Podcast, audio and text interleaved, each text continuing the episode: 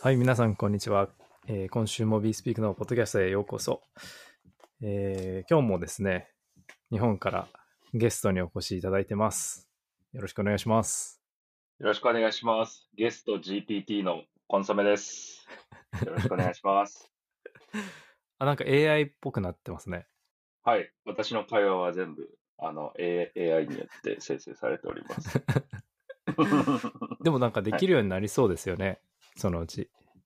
そうですね。なんか、あの、オンラインで仲良く会話してたなと思ったら、実は AI でしたみたいな、こう、絶望感とか。ありそうです。そのうちだから、これを聞いてる人も、はい、そのうち AI、AI を聞いてることになるかもしれないですね。はい。僕も、はい。本当は AI の可能性あるんで気をつけてください。でも AI の可能性あるけど、なんか今やってるイベントで、結構、はいあ、コンソメさん、ポッドキャスト聞いてますみたいな、めっちゃ言われてましたよね。そうですね。あの、物理的な存在として、あの、認知されてしまったので、今回の イスタグローバルのイベントで。はい。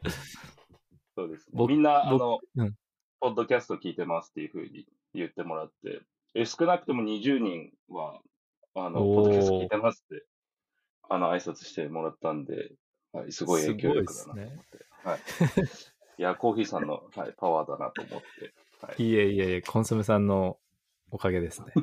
いえいえ。すごいですね。なんか僕と一緒に歩いてた時も何人か、こう、あの、声かけられて、あ、ポッドポッドキャスト聞いてますとか言って。そうなんですね。はいみみんなポッドキャスト聞いてますで来るんですね。そうですね。で、なんか、うんコンソメさんと僕が話してて、なんか別の人が来た時に、あの、この人、この人がコンソメさんですよって僕が挨拶、そのな、紹介すると、あ、あの、ポッドキャストの、みたいな。ポッドキャストで有名なんですね、僕。ポッドキャスターみたいになってますよ。そうそうす。まあまあ、別にいいんですけど。はい、ありがとうございます。はい。一応でも、はい。本業はファイなんで、皆さん、ぜひ、どうかファイをよろしくお願いします。いえいえ、それで言うと、あの、イントマックスも、はい、よろしくお願いしますっていうのと、あと、そうですね。 raise の発表、はい、ありましたけども、あの、おめでとうございます。あありがとうございます。5M ですか？そうですね。ぴったり5 million ドル。はい。いや、素晴らしいなと思って。はい。まあそうですね。いろいろありましたが、やっと発表できてっていう感じで。はい。なんか、まあ、多分時期的には、コンソメさんたちと同じような時期だと思うんですけど、割と大変だった時期というか、あのそうです、ね。ベアマー本当に1ケットで。年前とか、それぐらいですよね。そうですね、夏ぐらいから、うん。まあ、夏秋ぐらいからバーってやり始めて、で、それ、そうこうしてるうちに、というかまあ、夏ぐらいってちょうど UST 終わって、まあ、3AC が砕けてるぐらいだったし一、番、はい、やばいタイミングですね。そうそう。で、落ち着いたかと思いきや、FTX があり。はい。で、最後の最後でまあなんか USDC でペグみたいなのもあり、うん。危なかったですよね。結構いろいろ。振り返るともう本当にいろんなインシデントが、あの、この1年とかあって、その中で資金調達されたっていうことで、いや、もう本当に大変だったんじゃないかなっていうの、ちょっと予想がつくんですけど、はい。そうですね。そう、そうですね。あとは、あの、わかんないですけど、他の調達がどうやってるかわかんないですけど、まあ、今回割と発表に入ってないエンジェルの人とか結構多かったんで、あ、まあ、やりと。りは割と、うんはい。割とりはやると大変というか、煩雑というか、まあ、えっと、普通なんか大きなファンドがボンって入れば、そこと話すだけでいいと思うんですけど、まあ、うん対、一対何十っていう感じだったので、はい。まあ、一つずつやると、その、巻いていくと、まあ大変ですよね、という感じでした。今回、リードの VC がなかったってことなんですね。そうですね。うんうん。リードの VC っていうのが、あの、なんていうんですかね、その資金調達全体をこう、えー、プロジェクトサイドと一緒に見てくれる。で、こう、リードしてくれる VC のところなんですけど、インタ、イントマックスはそれが今回なくて。で、ということは、えー、こう日置さんが今回いろんな、本当に VC とか、エンジェルのいっぱいいると思うんですけど、その人たちと直接コミュニケーション取って、で、Web3 なんでテレグラムで、あの、こう、ポストしっていうか、なんか送っても全然返ってこないみたいな人もいたわけですか？レスポあンスあります遅いみたいな。ね。ありますね。確かに。それで、いろいろ予定が変わったりとか、まあ、交渉じゃないですけど、条件の、あの、やり取りとかもいろいろあって、まあ、はいはい言える範囲というか、話せる範囲でですけど、まあ、いろいろ変更が途中であったりとか、うんまあ、そういうのが理論ないと複雑になりがちなんですけど、はい。で、まあ、そうですね。と、とは言っても、なんでしょう。リードないところも結構、なんか最近は目にするので、まあ、はいなんか、やってるとこはやってるって感じですね。うん。そなるほど。はい。まあ、すごいあとなんかありますか？エンジェルにサッサーノとか、あの、ギットコインのスコットとかはいはいはい。入ってて、あの、あと、バラジ、僕の、僕のって言うと、あれですけど、コンソメさんの僕の弟子。はい。僕の弟子のバラジも入ってましたね。すごいなと。そうですね。逆でも、そう、バラジはもう多分一番最初の方でした。もう、その、本当に最初の最初の方に、だいぶ前に決まっててって感じなんですよね。うーん。最初の方に入っ決まったちょちょっと有名なネームみたいなイメージです。あ、すごいっすね。それはなんかうんだ、誰かにこうイントロしてもらって、つながったそうですね。共はい通の知り合いにイントロしてもらって、はい。で、まあ、これどこまで話せば、その話していいか分かんないですけど、はい。あの、やりとり自体はもう一瞬で決まりましたね。投えー、資投資の意思決定はもう一瞬でした。もう1回目のミーティングでとか、そういう感じですか？いや、もうもはや、ミーティングすらしてない。そうなんですね。まあなんか、いろいろ資料とか説明文送って、で、OK みたいな、OK というか、そんな感じ。あ、そうい、はい、そうなんですね。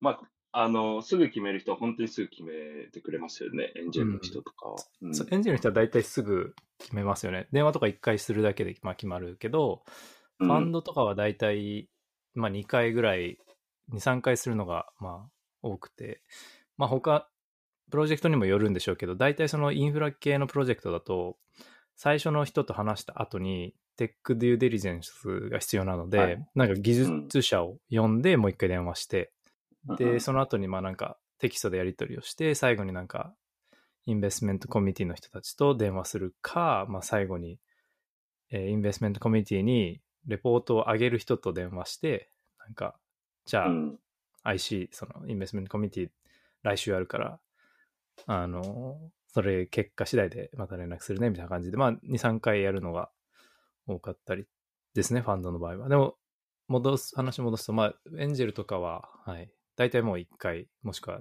文章だけっていう感じ。うん。で、バラジとかはまあ忙しいでしょうし、文章だけでっていう感じですぐ決まったって感じですね。うんなるほどですね。はいいやー、大変だったんだろうなっていう。はい。おい、あの、お疲れ様でした。いえいえ、いや、でもなんか、とは言っても、その、他の、なんでしょう、この、こんな時期ですけど、こんなベアマーケットの中でも、なんか決まってるところは決まってるというか、いいプロジェクトはポンポンまだ埋まって、うん。うん。で、バリエーションも、この前のセイ、先週もセイっていうプロジェクトが800ミリオンバリエーションとかで調達をしてて、まあ、まだまだバリエーション高いというか、そうですね。えーそうですね、高止まりしてる印象で、ですね。うん。いや、これは結構いろいろ話せる、話すことはあるんですけど、あんまりこう、パブリックでいう話でもないかなと思うんで、すいません。まあまた、またど、いやいやいや、いや、なんかどこまで話していいのかもよくわからないので、っそうですよね。うん。て感じですね。はい。はい。まあ、それそうですね。一般的な、えーっと、他のことにも通ずるようなことうんなら大丈夫ですし、で、それで言うとやっぱバリエーションの話とか、あと何かあったかな。まあ、きえーっと、ちなみに今日は、今日のポッドキャストはあの、フリー、フリーで、ちょっとトピックがないので、こんな感じでフリーで話せればと思うんですけど、まあなんか思い出したら、ちょっと共有します。はい。ありがとうございます。はいなんか、え、バリエーションとかでどうやって決めるんですか？まあ、その、あの、さ最終的にはまあ投資家との合意ですね。なこっちが提示してとか、あっちが提示してとかいろいろパターンありますけど、あの、こう、こういうバリエーションで今調達してます。イエスですか？ノーですか？っていう感じでやってましたけど。なるほど。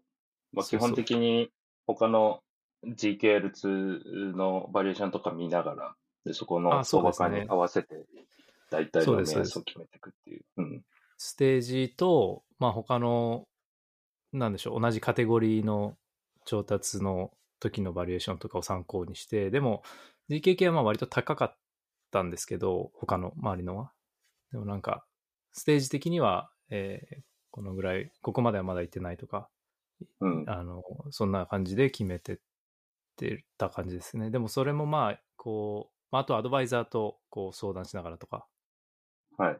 で、人によってもすごい差があって、まあ、アドバイザーは、例えば、すごい高い額で言うけど、投資家は、もちろん安い方がいいから、すごい、こんなん高すぎだろってなって、安い額なら投資するよって言ってきたりとか、まあ、そこの、はいこう、落としどころを見つけないといけないので、まあう、ん。なんて言うんでしょうね。まあ、決まった法則みたいなのはまだない、ないですね。僕の中では。。まあ、交渉しながら、なんかこう、いい、なんていうんですか、中間地点見つけて。そうですね。バリエーションでなんかはい。今ってなんかシードラウンドでも、そのさい、例えば、エンジェルとかから調達した後に、じゃあ、えー VC から調達しようっていうラウンド、フェーズ。うん、で、そう、そういうまあシードラウンドみたいな時に、大体まあ、10 million、20 million valuation とかがす結構多いこう印象なんですけど、はい。なんかやっぱ、まだその、調子乗ってるというか、そのなんかすごい、こう、強気に来るプロジェクトも多いらしくて、VC 側からすると。えー、なるほど。で、まだ何にもないのに、何にも、プロダクトも何もないのに、なんかはい75 million valuation で調達してますとか、はい。100 million でやってますとか。まあもちろんプロダクトがあって、そのセット化できるのはいいんですけど、まあ、何もない状態でそういうことをやってる人がいて困ってるみたいなことも VC の人が言ってたりして、うん。でなんか例えばアービトラムとか、あの、結構もうガチガチに技術固めた状態でシード30 million かなんかで調達してたらしいんですよ。だいぶ前、はい2年前ぐらいかな。で、それと比べてお前らは何なんだみたいな。ぼ僕らに言われたわけじゃなくて、その、そういうケースが結構まだはびこってるっていううんことを聞きましたね。なるほど。もう紙、紙ペラ一枚というか、スライドをちょ、ちょこっと作って、それで調達しようみたいな。うーん。そうそうそうなんですね。まあだからあの、意外と、はい。あ、どうぞどうぞ。あ、いや、ちょっとだけ話が広がっていくんですけど、あの、イーサグローバルの話ともつながってて、その、交渉とかって、もちろん英語でやったんですよね、コーヒーさん。そうですよね。はい。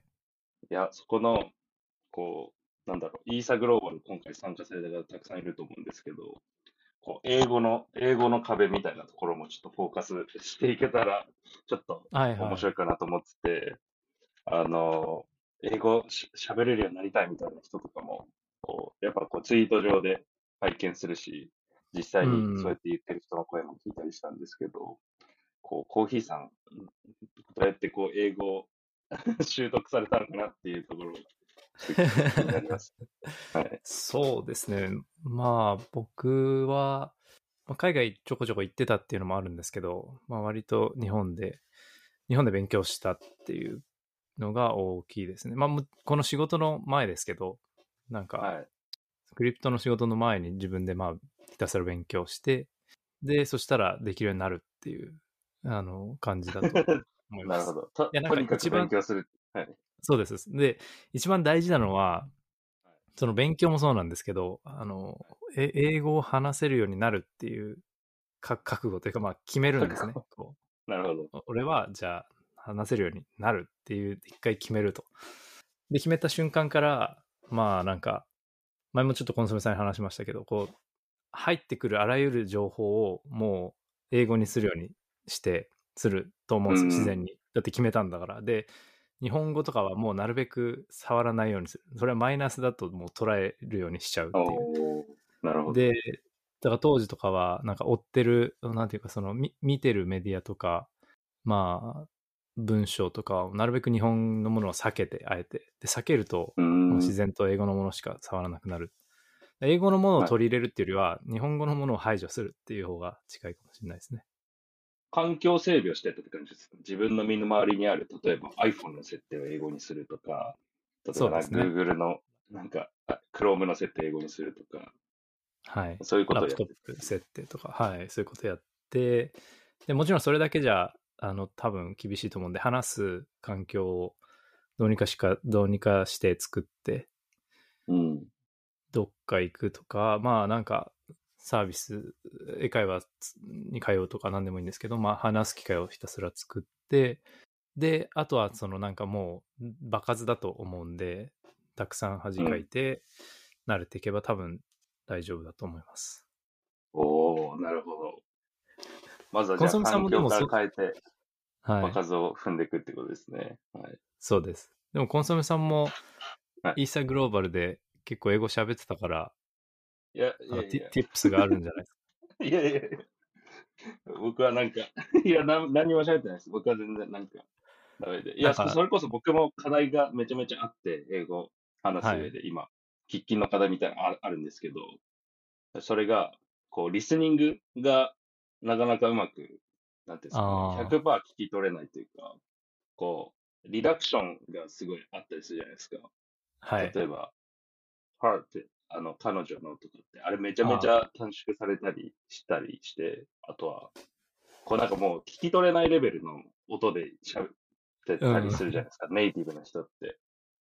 それされると、もう、なんか全くわかんなくなるみたいな。ど何喋ってんだろうみたいな。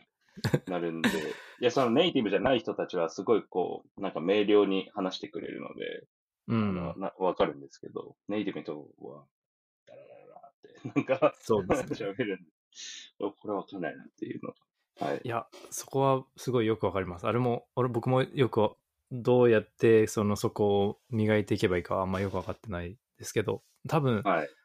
なんかひたすらそこはネイティブの人と、あの、うんフォーマルの場じゃなくて、あの、なんていうんですかね、日常のディスカッションの中に混じるみたいなのが必要なのかなと思ってて、なんかネイティブ同士のディスカッションってめちゃくちゃぐちゃぐちゃに早いじゃないですか。早いですね。その、ポッドキャストとかスピーチとかってまだ聞き取れるというか、まだちょっと違うんですけど、うん。まあ、砕けた居酒屋での会話の、その、あ英語版みたいなのって、うん。そ、それを体験しないと多分、はい。いや、そうですよ。なんかそういういい教材ないのかなと思って調べるんですけど、なかなかないというか、こう、よくあるのが、ニュースの、こう、喋ってる人の音を聞き取ろうとか、はいはい。それこそ、えー、あとは、なんか、まあ、ポッドキャストみたいなやつの、はい、ちょっとこう、字幕を起こしたやつを聞いて。みなるほどね。ちゃんちゃんとした英語の教材いっぱいあるんですけど、なんかその、居酒屋の会話みたいなやつってなかなか、なかなかないですよね。うん、あの、もごもごバスター知ってます？いや、知らないです。なんか、それに特化したスターはい有名なやつが、教材があって、もごもごバスターって言うんですけど、えーはいなんか結構それ界隈では有名らしくて、あの、見てみてください。ネットで多分勉強できるんで。僕は最初の方だけ聞いて、なんか、あ、やったらいいかもって思いつつ、やってないんですけど、なんか、なんていうか、そそういう本当に細かい聞き取れないところだけに特化した教材があるんですよ。あ、そうなんですね。すごい。はい。あちょうどいいですね。ちょうどいいと思います。えーでもその、うはい。イーサグローバルの会場で、コンソメさんがファイのチームの人と外国人の方連れてきて、英語で話してたんで、まあ結局はその、慣れというか、ややるかやらないかだという感じですかね。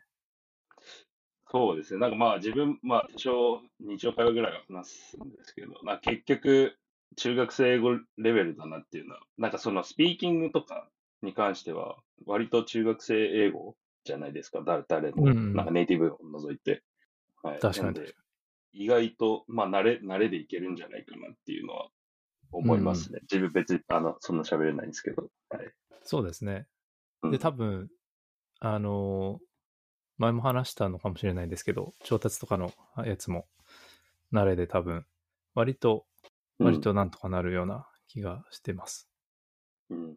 こう多分、聞いてる人で、そんなに英語やってないって人は、なんか、まあ、とりあえず何したらいいんだろうみたいな疑問とかもあると思うんですよね。英語で。うん、うん。英語喋れるようになるために。ファーストステップなんだろうみたいな。なんかおすすめのありますか？これやったらいいよみたいな。具体的なアクションですよね。そうですね。まあ、ま、なんかまずは、その、どっかい行ってみるっていうのがいいんじゃないですかね。で、まあ、もう行ってこ、行ったことある人だったら、そうですね。やっぱオンライン英会話のサービスで毎日話す機会を設けるか、うん。ああとこの前、イーサイグローバルでコンソメさんに言いましたけど、あの、シャドーイングとか、あと、うんうんうん。お風呂の中でいいっすよね。い。はい。お風呂の中で音読するっていう。それ初めて聞いたんですよ、ね。あれ、言ったじゃないですか。なんはいか、あ、いや、はいはい。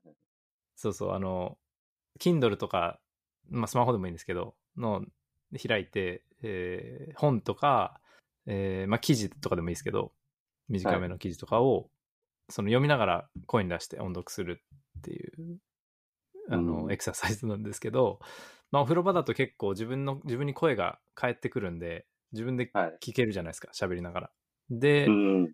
こう、オートアジャストされると思うんですよ。勝手に。あ、こここうだなって。別に考えなくても学習すると思うんですね。自分の声を聞けば聞くほど。で、多分上手くなってくし、で、上手くなるというか、まあちょっと上達すると楽しくて多分もっと続けたくなるんで、なんか、うんやって自分で自動的に聞くみたいなののために、音読はすごいいいと思います。で、なんか自分の声が聞けるとなおいいんで、まあイヤホンこういう風につけてや、マイクとつないで聞いてもいいと思いますし、あの、風呂場でやってもいいと思いますし、うん。それが具体的な、あれですかね、アクションですかね。なるほど。自分もあの、シャドーイングはやってたんですよね。ずずっと前にというか。で、で、シャドーイングやったら、本当1ヶ月か2ヶ月ぐらいで、なんていうんですか、発音のコツみたいなのを覚え、覚えて、おーあの、はい。なんか、あ R の発音とか、まあめっちゃベーシックですけど、あの、じゃなくて、例えばこう、リトルのとこの、この TL の、ああのーだ、むずいじゃない T がですか。2つ、あ T が2つつながって L、E が入る L とか入ってると、なんか、なんか舌が変な動き、なんていうんですか、日本語にない動きするじゃないですか。はいはいはい。little っていう、little 確かにこの確かに。この little のこの L のとこが、となるか、ほどなるほど。全然、はい、日本語になかったけど、シャドーイングを通して、ああ、こうやってやったらうまくいく、みたいな、あるんで。確かにねで。シャドーイングいいっすよね。シャドーイングいいですね。で、あんま脳みそ使わなくていいんで、こう、シャドーイングしながら別のことできたりするっていうか。確かにはい確かに。なんなんかそ、れが僕は、確かに脳みそ使わない感じですね。あの、喋りに関しては、その、なんていうか、筋トレみたいなイメージで、運運動みたいなイメージで、多分、まあ、ずっとやっていけばいいんでしょうし、やんないと、その、なまるっていうのは、すごい筋肉とかと、運動とかと一緒だと思いますね。なんで、うん。だからその1日2時間やって、えっと、1週間にある1日2時間やるよりは、多分15分をその毎日やる方がいいんですよ。まあなんかすごいベーシックな話ですけど。はい。そうそう。だから、あの、もうふ最初の話に戻りますけども、あの、入ってくる情報全部英語にするっていう方が良くて、えっと、1週間に日曜日だけ英会話行くとかじゃなくて、もうやると決めたらもう徹底的にやんないとなまるので、なるほど。そうっす。でも簡単な話です。もうそう決めればいいだけなんで。そうですね。習慣化していくのがもしかしたら大事かもしれないですね。本当に。そうですね。まお風呂入ったら音読するとか。そうそうそう。はいで、た多分で、その時の僕のか仮説というか考えが、多分1、2年がって頑張れば、ある域を超えて、その域を超えると、もうそんなに衰えなくなるというか、一回身につけちゃえば。自転車のなんか漕ぐのと一緒で、あの、忘れないだろうって思ったんですよ。だからもうこの1年とか2年は我慢してやろうっていう感じでやったんですよ。こそれだったら我慢できるじゃないですか。うあの、Web3 で言うと、あの、プラットフォームの、こう、最初のブーストの問題みたいな感じで、一回こう、あの、回り出すと、勝手に、だんだそうですそうです衰えずに うまくいく。あの、コンソメさんにはリクイディティマイニングっていうとか言い言い方したかもしれないですけど、まさにそのブース、ブートストラップをしないといけないので、はい。で一回もう超えればそ飛んでるだけなので、あのまずはその離陸のところを1年間ぐらい決めてガッてやると、まあもっと短くてもいいかもしれないですけど、うん。だからそういう意味では、まあ、ブートキャンプ的なところ、ところ、まあ、英語のブートキャンプみたいなのはちょこっとありますけど、2、3ヶ月バーって行ってもいいかもしれないですね。うん。意外とコーヒーさんの英語講座みたいなの需要あるかもしれないですね。ありますかね。僕結構 いろいろ思い返すといろいろ tips もあるし、あの、伝えたいこともあるんで、需要あれば、あの、コメントしてください。結構需要あると、個人的には、はい、思いますね。でも僕が思うのは結構い、とは言いつつ皆さんもうなんかやってる人多いと思うんですよ。あ、そうですね。うん例えば、、このポッドキャスト聞いてる人ってもうだいぶクリプトなんか好きだと思うんで、で、そういう人たちって、情報大体もう英語になってるから、もう多分だいぶ触れられてると思うんですよね。結構もう最初のだ段階をクリアしてて、まあ、あとは続けるだけだと思います。うん、で、なんかとか言ってる僕も別にそんなじゃないんで、あの、ま、毎日勉強って感じなんで、全然上から言えない、言えない立場です。はい。全然ネイティブでもないですし。いや、そうですよね。終わりが見えないですよね。終わり見えないですね。うん。いつになっても聞いたことない単語とか、言い回しとか出てくるし、うん。そそれがまた面白いし、あの、この前も言いましたけど、コンソメさんに。なんか、はいジェン Z ワードみたいなのが出てきてて、アメリカ人ですらやっぱ分かんないのが、若い世代から 作られて出てきてて、もう終わりがないっていうのは、ネイティブにとってもそうだし、みたいなの話をしたんですけど、うんうん。本当終わりないし、で、セカンドラングジの人に関しては、もうネネイティブには超えられない壁がやっぱあるというか、いくら頑張っても、えっと、90から100にはなんかいけない壁を感じるん、感じるんですよ。はいまあ。でも、あの、90とか70になれば十分ですし、うん。えっと、まあ、その楽しみながらずっとやるっていう感じですかね。資金調達するには、もう70ぐらいあれば十分って感じですか？と思いますね。多分、まあ、ものさえあれば多分、もっと低くてもいけるんじゃないですかね。50結構パターン化してるん40ですか？その、なんですか、何回も何回もこう、ピッチして、で、やると同じ質問が来るから、そういう時はこう返すみたいな。そうですね。だからそういう意味で言うと、はいもう暗記でもいけちゃうと思うんですよ。40ぐらいでもいけるかもしれない。30とか100で言うと。おわかんないですけなど。でもなんか、ピッチで喋る内容がまずこう固まってて、で、それも暗記、暗唱みたいな感じで言って、で、Q&A も大体こう固定化されてるから、決まったやつこう、就活みたいな感じですね。とそう事前にこう、もう考えてて。はい。と思いますよ。30、40ぐらい多分いけまと思いますし、なんかうんその、混み合ったこと聞いてきたときにどう返せるかですけど、まあそういいうこと気になるのは、ならいらないぐらいの感じでいけば、その、決まる人もいると思いますし、その、プロダクトだけ見て、あとはその言葉じゃなくて、ちゃんとしたその中身を見て、えー選んでくれる人は多分、投資がいっぱいいると思うんで、調達だったらだからやっぱほんと30、40で、はい、え全然いけそれるんは結じゃないですか。構なんか、これからプロダクトを作ろうみたいな人にとって結構励みになるというか、ななんだろう、こうチャレンジしてみようってなななる気がしてるんで、すごいいい言葉だったと思います。そうですはい。ね。そんなになんか、まあ、わかんないです。例えば、あの、ファンドの、そうですね、すごい、もななんか、だなんでしょう、やっぱりその、相性というか、えっと、一緒に働くっていうことだと思うんで、投資受けるののも。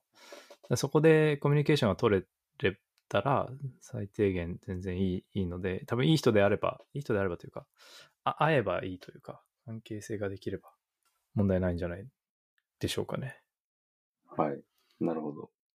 コンソメさんは、10 100で言うとどのぐらいで？いや、僕5ぐらいです。で全然、はい。その、なんですかね。本当にちょっと前まで全然喋れなかったというか、あの、アドリブでしゃあんま喋れなかったんですよね。はいはい考え、なんか、3秒、5秒ぐらい考えて、バーって喋って、でまた次の分か、ちょっと考えて喋って、みたいな。今は考えながら喋るみたいなのをちょっとできるようになりましたね。おすごいですね。それ50ぐらいです。もうすでに。50ぐらいですか？あじゃあ50です50ぐらい。5じゃないですよ。5じゃない。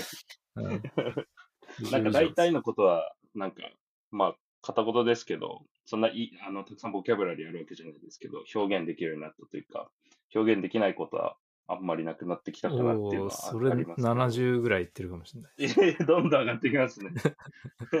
いや、ただ、その、なんかすごい説明的になったりしますよね。その、イーサグローバルに参加した人とかって、これ、例えば英語で言うときに、こう、people who participated in Easter Global みたいな、なんか、who 使って、こう、なんていうんですかね、はいはい付け足すみたいな、やったりとか、はあ thing, thing 長くなっちゃうほにゃほにゃとか、そう、そんな感じになっちゃって、なんかもうちょっとこう、ネイティブってこう、短い、それ、その、それ用の言葉みたいなの引っ張ってくるじゃないですか。ああ、確かに確かに。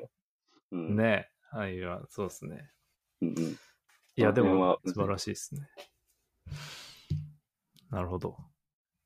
はい。うんなんで、まあ、ちょっと英語の話になっちゃいましたけど、まあまあ、今後も、今後もなんかあれば、そういう話はしましょう。そうですね。なんか Web3 系のトピックに触れますそうですね。まあ今日はその本当にフリートークなんですけど、かはい。イーサグローバル東京の話なんかありますか？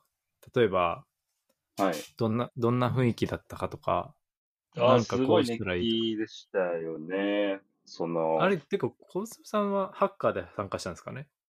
一応ハッカーで参加したんですけど、何も submit はしなかったんで、あ本当に雰囲気を感じにって感じでしたね。ただ、どうでした？あの、いや、予想より全然こう、なんていうんですか、こう人がうわっていて、こう、うん湯気が上がってる感じ、会場からうわって、確かに確かに。そんな感じがしましたね。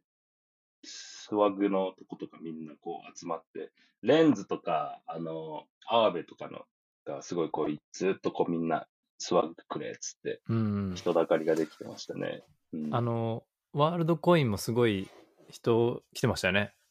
あ、そうっすね。うん。あのみんな、こう、多分冷やかしにじゃないですけど。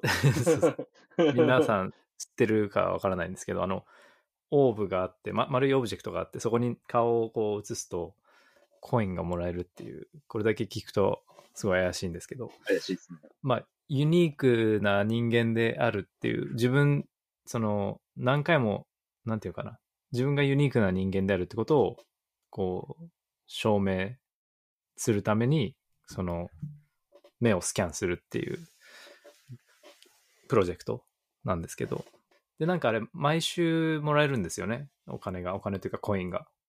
そうらしいですね。なんか毎週、えっと、Web3 に関する教育コンテンツみたいなのが配信されて、で、それを、まあ、どうやったらいいか、これからなんですけど、多分読んだり、なんかアクションしたりすると、えー報酬が入る。で、彼らが言ってたのは、アフリカに住んでる人たちに、こう、フォーカスして、今展開してるんで、えっと、結果から言うと、アフリカの人たちが、えーうん crypto を今、こう学びながら、こう、お金をもらってるみたいな。なんで、えー onboarding なるほど。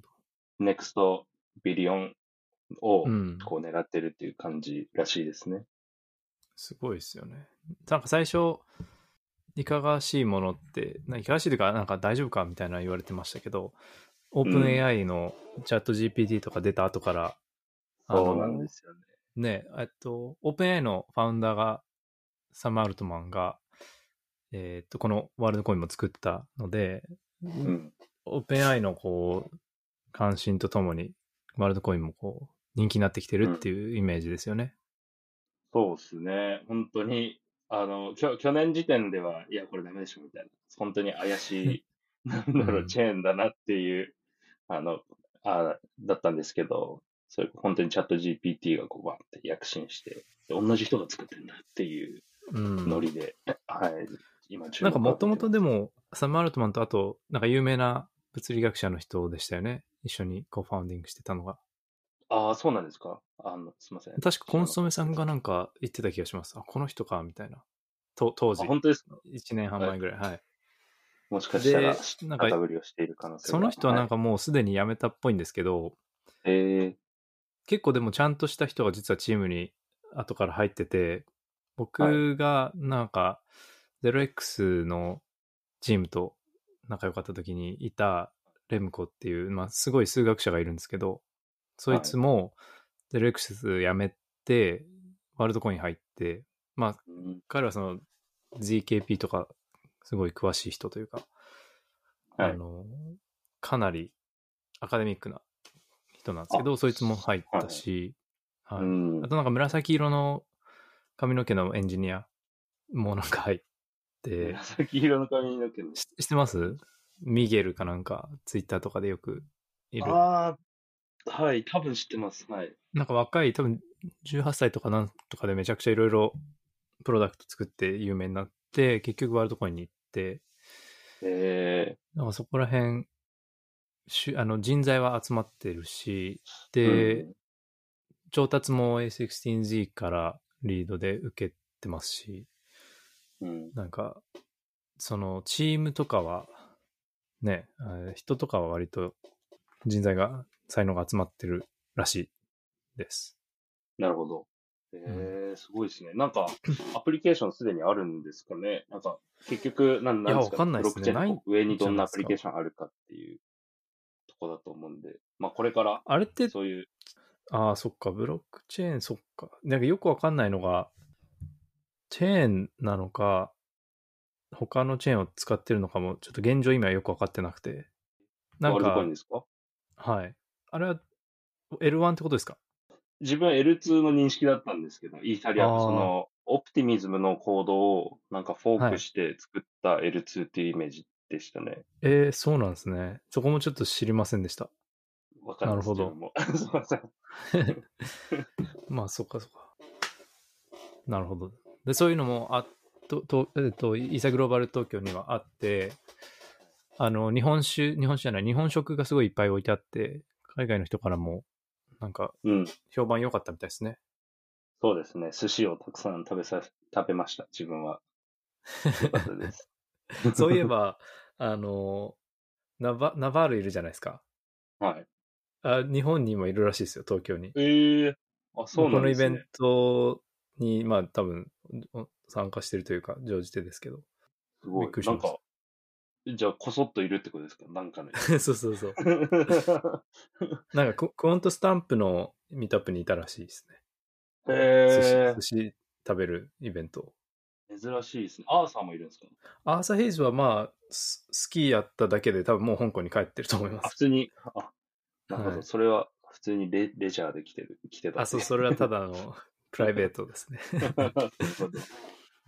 いや、だから東京に来てえーる海外の有名人多いですよね、今。他はなんか、誰か、誰見ました？ああ、わかんないですけど、多分すごいいろいろ来てると思います。他は誰なんでしょうね。結局でもバラジは、あれでしたね、リモートで参加してましたね。そうでしたね。ちょっとが来るのかと思いきや。うん。でもバラジ、あと60日しかないぞみたいな、あ煽られてました。インターネットで。そうなんですか。はい、1 million、ビットコイン1 million まであと60日しかないぞって。でもちょっとずつ今上がってますよね。そうですね。はい。ああと誰かいたかな？まあ、まあなんか、ニッチだと、こう、いろんな、あいいますよね。お、あの人、あの、うんうんあのアカウントだ、みたいな、すごい。そんな、そうですねインフルエンサーみたいな感じじゃないけど、でもなんかその辺がすごい嬉しいですよね。オフで、こう、そうね実際に顔を合わせて、ああのアカウントの人なんだ、とか。なんかどっかのファウンダーとか、プロトコルのファウンダーとか、そういうやつですねそうで。すね。